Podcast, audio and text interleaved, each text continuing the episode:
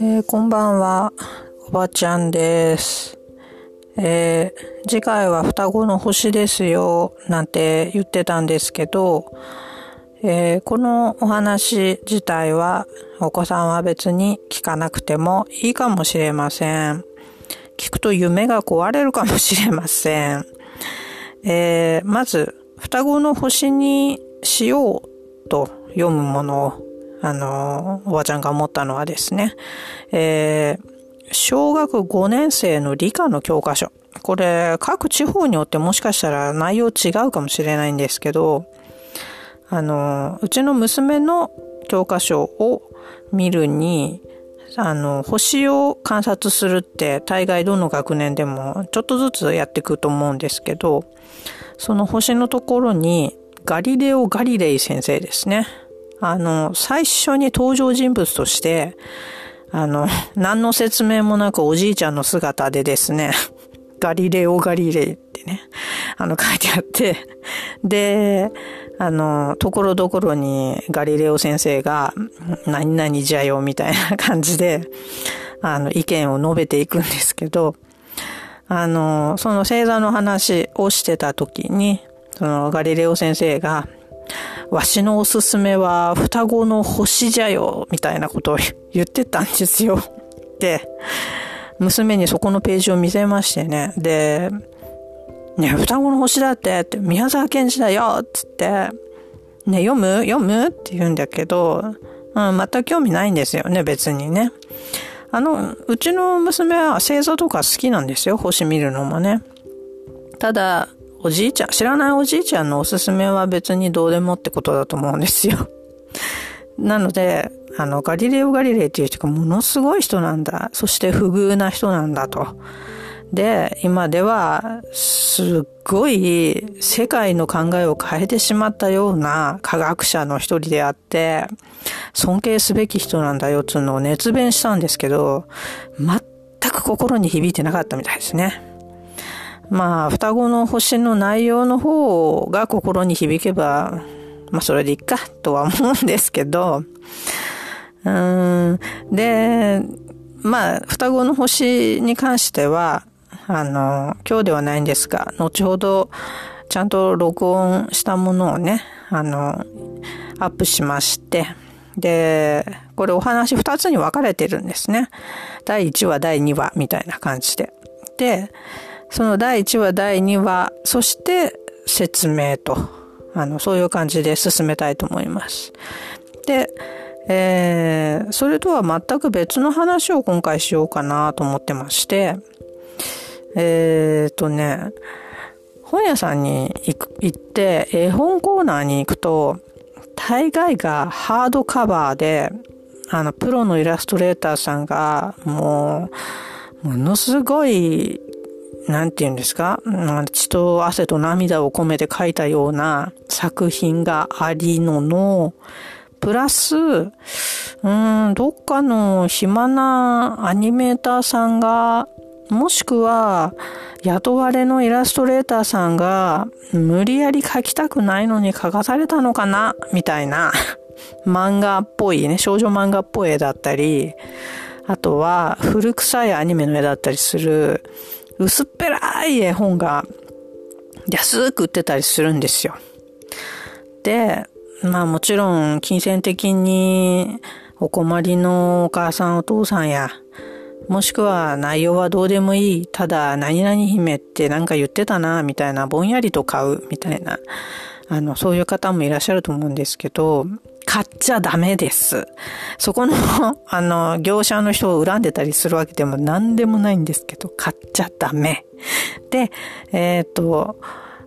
あとこれも、あの、横着をしようとする大人の悪い心の塊と思ってるんですけど、私自身買ってしまったんですけど、あの、童話って山ほどありますよね。もうイソップだ、アンデルセンだ、グリムだって結局何読ませれ、読みゃいいのと、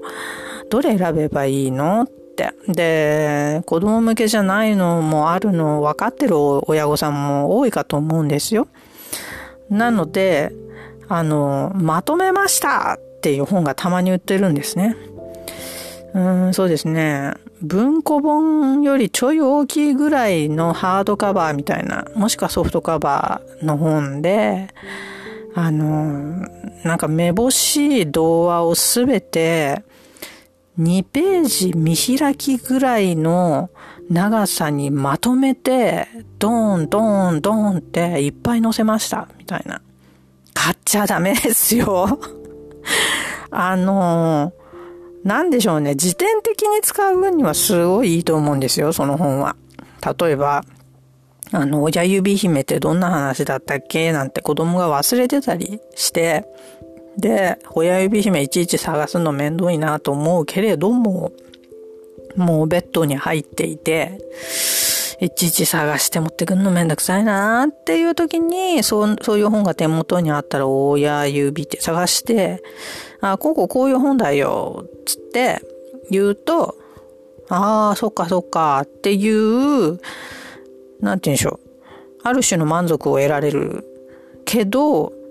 内容が薄まりすぎていて、はしょられすぎていて、結局、あのイメージが湧かないままに終わるって感じになると思うんですよね。それ読み聞かせじゃないし、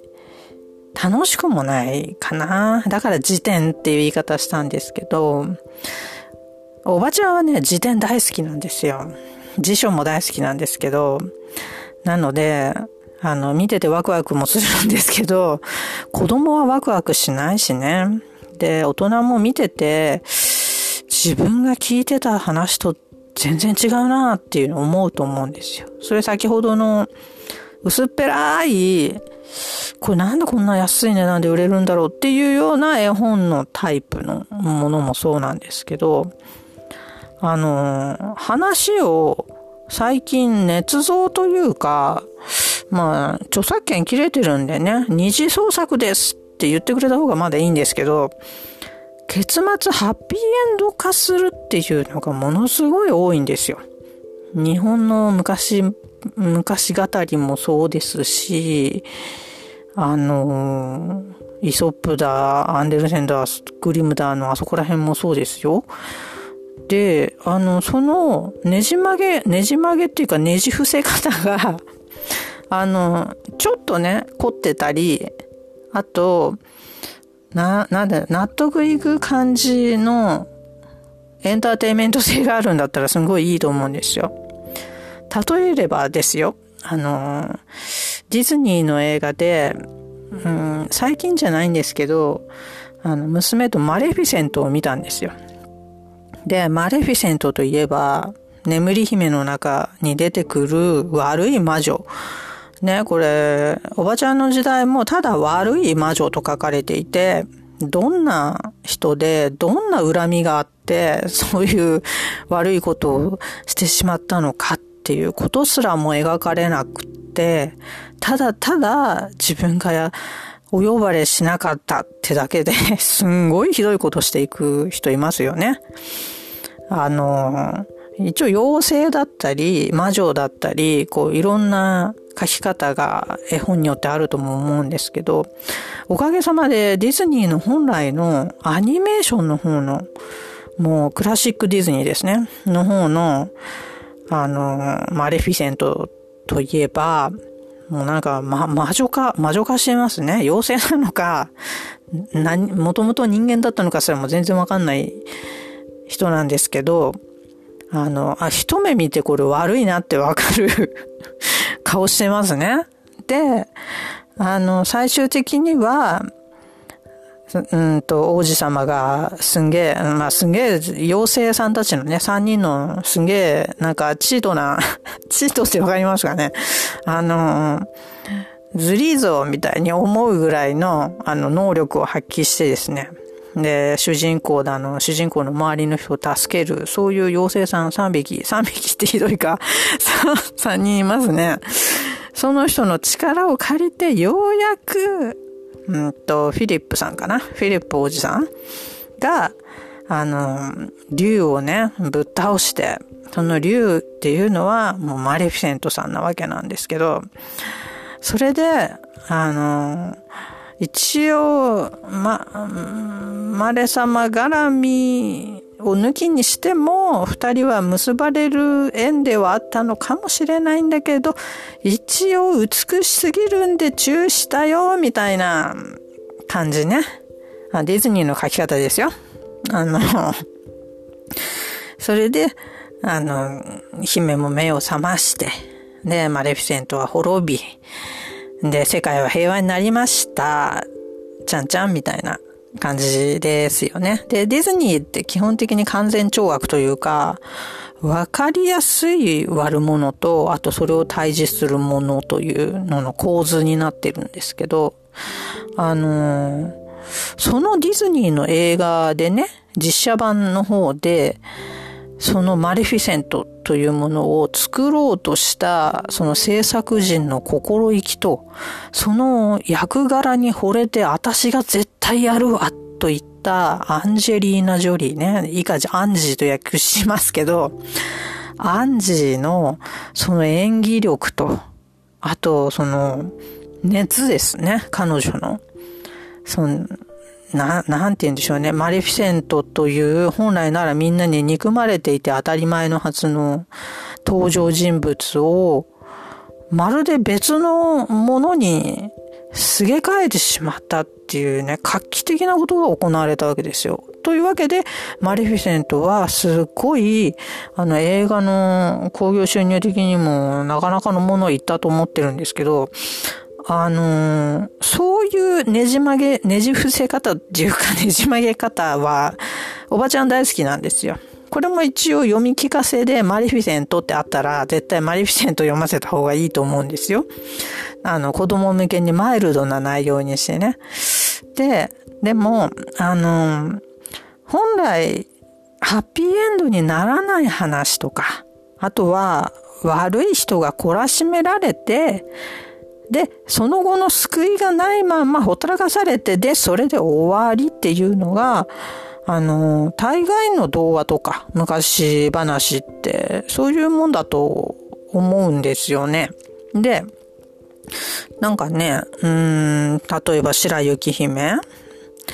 シンデレラ、そこら辺が、あの、アニメとか、あの、漫画の絵のやつを見るとね、なんかちょっと笑っちゃうぐらいに話が違うんで、あの、娘に本来のおばちゃんが読んだ話をまず聞かせたんですよ。ここ、こう流れがあるけど、実はこういう話をおばちゃんは読んどるんであるよと。うん、で、どっちが正しいというわけでもないが、どっちが面白いかってことなんだけど、あの、どうだろうかねってこと言って、でね、そういうギャップを楽しむっていうことはできるんですけど、丸ごと信じちゃうと、なんか、話の深みであるとか、余韻みたいなものがまるっきり全部なくなったものを子供にすり込んでいくみたいなことになりそうで、なのでおばちゃんは先ほど強く、ペラペラの安い絵本は買うのはやめなはれと言いたいという意見だったんですよ。で、まあ、買って損しなかったと思ってる人は別にいいんですよ。うん。で、あの、本来のグリム童話、特にググリムは謎も多いですし、大人が読んでも未だに研究者がわからんみたいに言ってるような部分も多く、で、かつ残虐であったり、あとは風刺が効きすぎていたり、なんていうかこう、子供の読み物と限定していいのかなみたいな感じなんですよね。で、たまたまなんですけど、何々姫みたいなのの中で、あの、出てくる意地悪な何かっていうのって、本当に意地悪で下水ものが多いじゃないですか。で、その下水ものをただただただ下水ものであるから、あの、罰を受けるべきであり、ね、自分、自分がしてきたことを因果応報であるから、それなりの何かを食らうべきであるっていうのが、本来の形だとは思うんですよね。で、そういうのを、あの、昔のヨーロッパもの人たちも、まあアメリカとか他の国の人たちもですけど、童話として伝えてるのは、まあ教育上っていうことで、こんな恐ろしいことをするとこんな恐ろしい目に遭うよとか、人を陥れると自分も陥れられてしまうよとか、あと、そのまあ当時の迷信とかもあるんだと思うんですけど、こうこうこういうことをしてしまったらこんな危ない目に遭うよ、みたいなね。なんかそういう、あの、生活に役立つって言ったらなんですけど、その後のその子の成長した後に役立つことを実は書いていて、なので恐ろしいまま終わったりとかするんですよ。それで子供は学ぶるで、それが心に刻まれて、で、ああ、そっか、そういえばあんな話あったな、みたいなのが受け継がれていくと。うん。で、あのー、本来はそれでいいと思うんですよ。で、うん、前回のイチョウの実もそうなんですけど、あれも救いがないといえば救いがないんですけど、うん、なんか、なんでしょうね。あれでいいんじゃないかなと思うんですよ。子供に聞かせるの。イチョウのお母さんがかわいそうだよって言ったら、うん、そうだね。でも、お母さん、お母さんが産んだ子供たちには希望があるんだと。うん。全員は生きられないかもしれないけど、そのうちの何人かはきっと生き残って、それで、本当にいい木に育ってね、また自分も子供を設けたりとか、するようになるんだよっていう、そういうことが自然の摂理なので、それでいいんだと思います。ね。で、私は子供だけどお母さんから離れたくないよなんて可愛いこと言われちゃったら、そんなの話すわけないじゃん、みたいな感じで、ちっちゃい頃は言っときゃいいんですよ。ね。勝手に反抗期になってそのうち離れていきますから。ね。で、多分その頃にはね、読み聞かせの言葉とか、あとその教えみたいなのっていうのは心の奥の方にしまわれていってですね。で、覚えてないと思うんですよね。で、読み聞かせてやってもやんなくてもいいと思うんですよねって先、最初の方に言ったと思うんですけど、あの、本当にそれで、子供は読みたい本を自分で勝手に見つけてきて読むだろうし、まあ字が読めたらですよ。で、あとは、音読に関しても読みたいものだけ読めばいいんじゃねえかなと思うんですよ。毎日毎日ね、同じセンテンスを、あのー、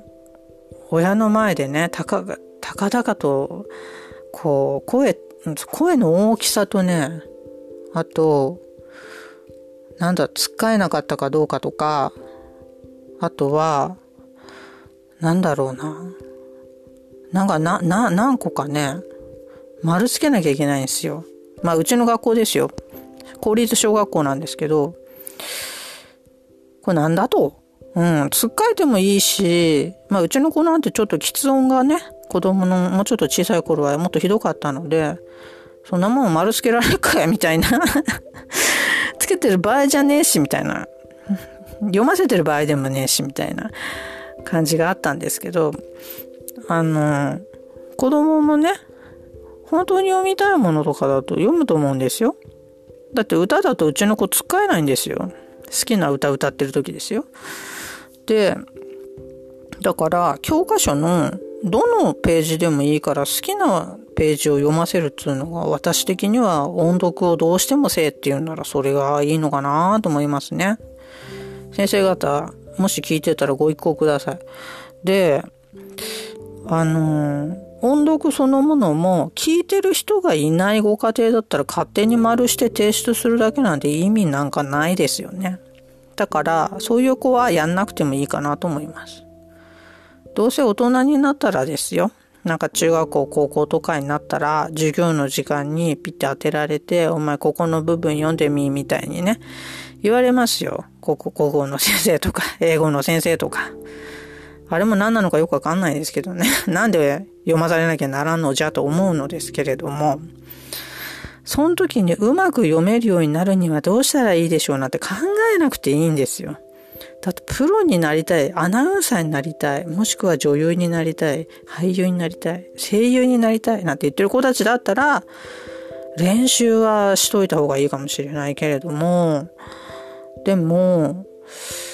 それ以外の子だったら、うん、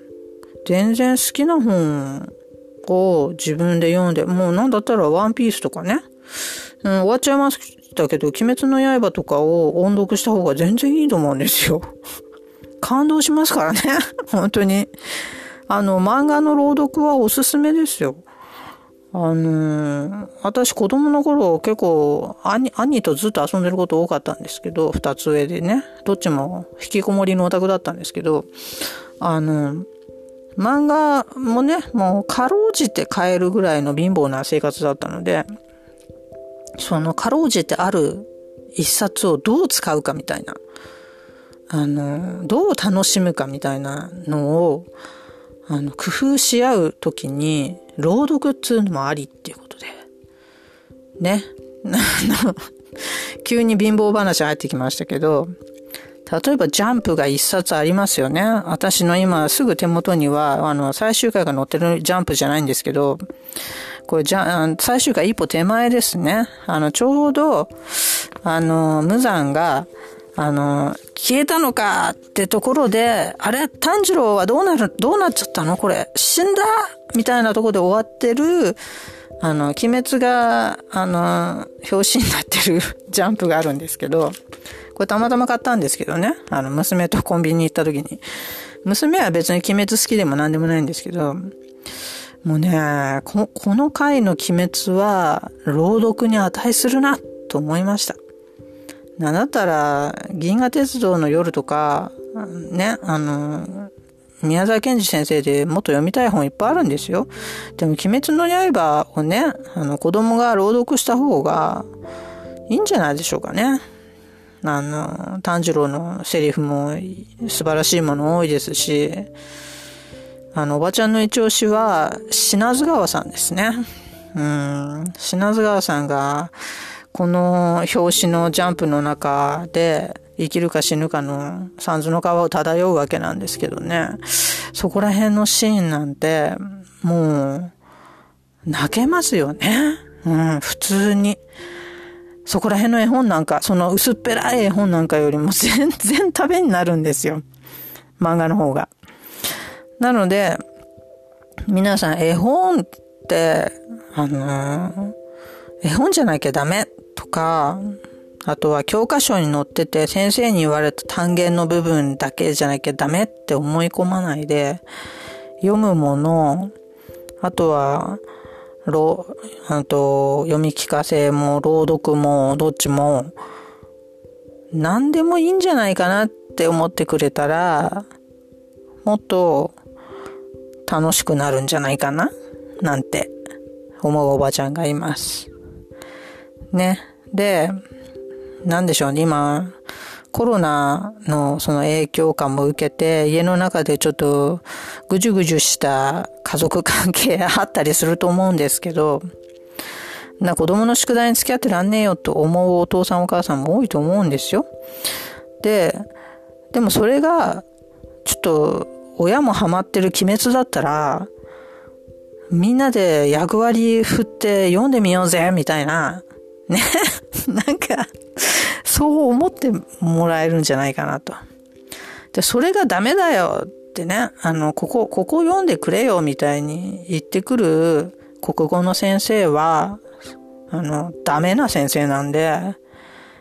それは 抗議した方がいいですよ。学校側に。ね。その価値っていうのがね、心、心に残るものかどうか、その心の奥にどんどん入ってっちゃって忘れてっちゃうからっていう話をしたんですけど、それなくなっちゃうわけじゃなくて、そこに溜まっていくものだと思うんですよ。この読み聞かせとか、朗読っていうものは。だから、その溜まっていくものを何にするのかっていう選択は、親御さんであったり、子供さんであったり、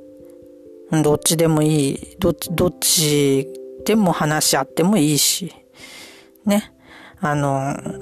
好きに、好きなものを好きなだけっていうことでいいんじゃないでしょうかね。で、たまたまおばちゃんは宮沢賢治を読みたいということで宮沢賢治を読まさせていただいてますが、もしかしたら違う作家さんのも読むかもしれません。まあでも基本的には、あの、子供さんが読んで興奮しないような 類のものを選ぼうと思ってます。ね、鬼滅読んじゃうとね、あの、夜寝る前にみんなで鬼滅読もうなんてやっちゃったら、眠るわけないじゃないですか、子供たち。ね。僕が無残を倒すんだみたいな感じで ねずこを守るんだみたいなことやってたら、朝になるじゃないですか。だから、あのほどほどにって感じで で、あの、本当に寝かそうと思ってる時は、ボソボソ、ボソボソぐらいの音量のおばちゃんの声をぜひお子さんに聞かせてあげてください。今日は、このおばちゃんの、そうね、これも独特すぎる読み聞かせ朗読論っていうんですか？あと昨今の絵本のあり方についてのお話でした。